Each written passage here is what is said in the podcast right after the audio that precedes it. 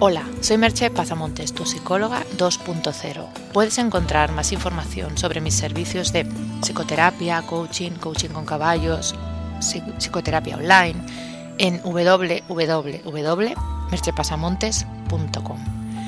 En el podcast de hoy vamos a hablar de cómo afrontar la envidia nacional.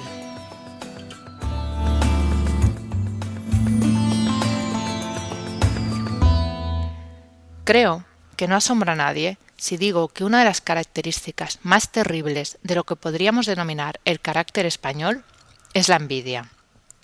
Es obvio que, como cualquier estereotipo, no puede aplicarse a todas las personas ni a todas las situaciones, pero no podemos negar que es una característica de la sociedad española más abundante de lo que sería deseable y se manifiesta de múltiples maneras. La Real Academia de la Lengua define la envidia con dos acepciones, tristeza o pesar del bien ajeno y emulación, deseo de algo que no se posee.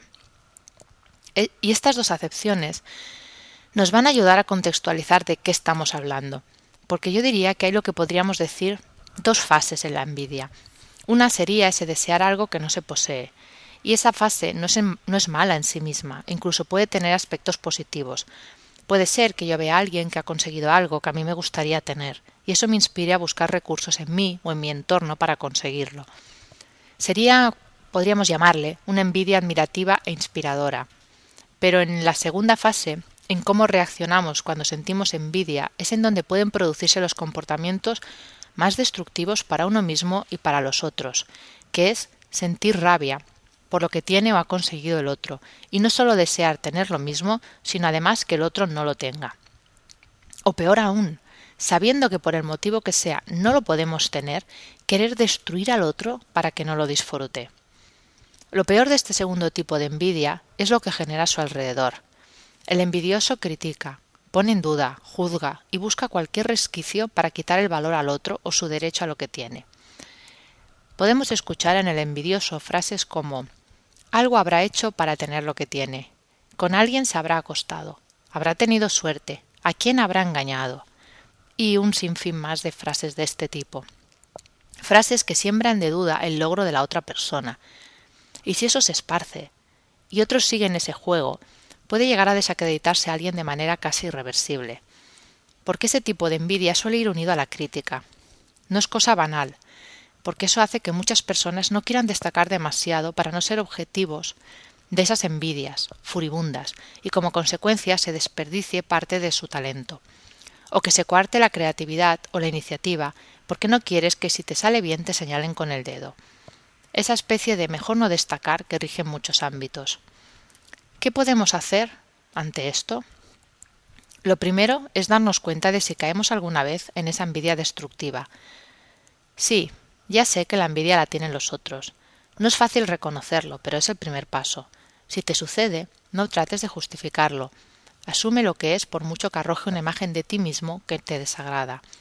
Y si no sabes cómo parar de tener esas emociones, pide ayuda. Te aseguro que la envidia corrosiva no es algo que te haga ningún bien. Otra, otra, otro punto a hacer es preocúpate más de lo tuyo y menos de lo de los demás. Parece una obviedad, pero no lo es. Te faltan muchos datos de la vida de los demás para poder juzgarlos. Si es un comportamiento de alguien de tu entorno, córtalo, con cariño pero con firmeza. No entres en ese juego, dile que no te interesan esas críticas, ni opiniones sin fundamento. Resalta alguna cualidad del criticado. No tengas miedo de hacer lo dicho en el punto anterior. A veces tememos ante una persona criticona que si le decimos algo, haga lo mismo con nosotros cuando no estemos.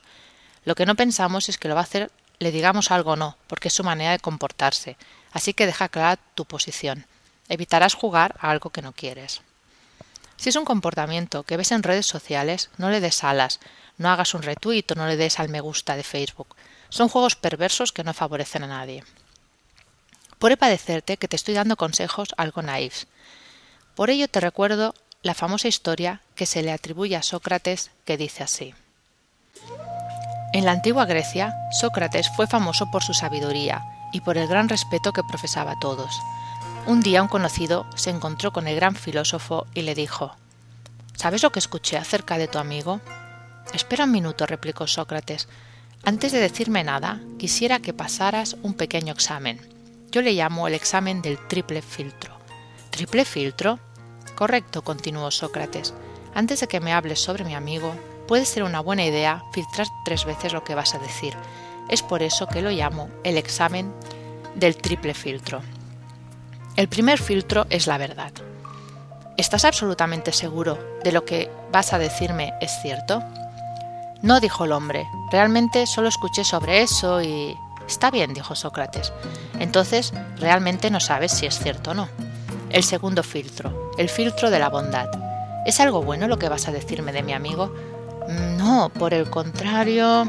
Entonces deseas decirme algo malo sobre él, pero no estás seguro de que sea cierto. El tercer filtro es el de la utilidad. ¿Me servirá de algo saber lo que vas a decirme de mi amigo? No, la verdad es que no. Bien, concluyó Sócrates, si lo que deseas decirme no es cierto, ni bueno, e incluso no es útil, ¿para qué querría saberlo? Recuerda el triple filtro de la verdad. Recuerda mis consejos naifs. Vive y deja vivir. Te dejo con dos preguntas. ¿Conoces a alguien con envidia corrosiva? ¿Cómo actúas delante de eso? Puedes encontrar más información de lo que hemos hablado en este podcast y de mis servicios en www.merchepasamontes.com. Hasta aquí el podcast de hoy. Nos escuchamos en el próximo podcast. Bye bye.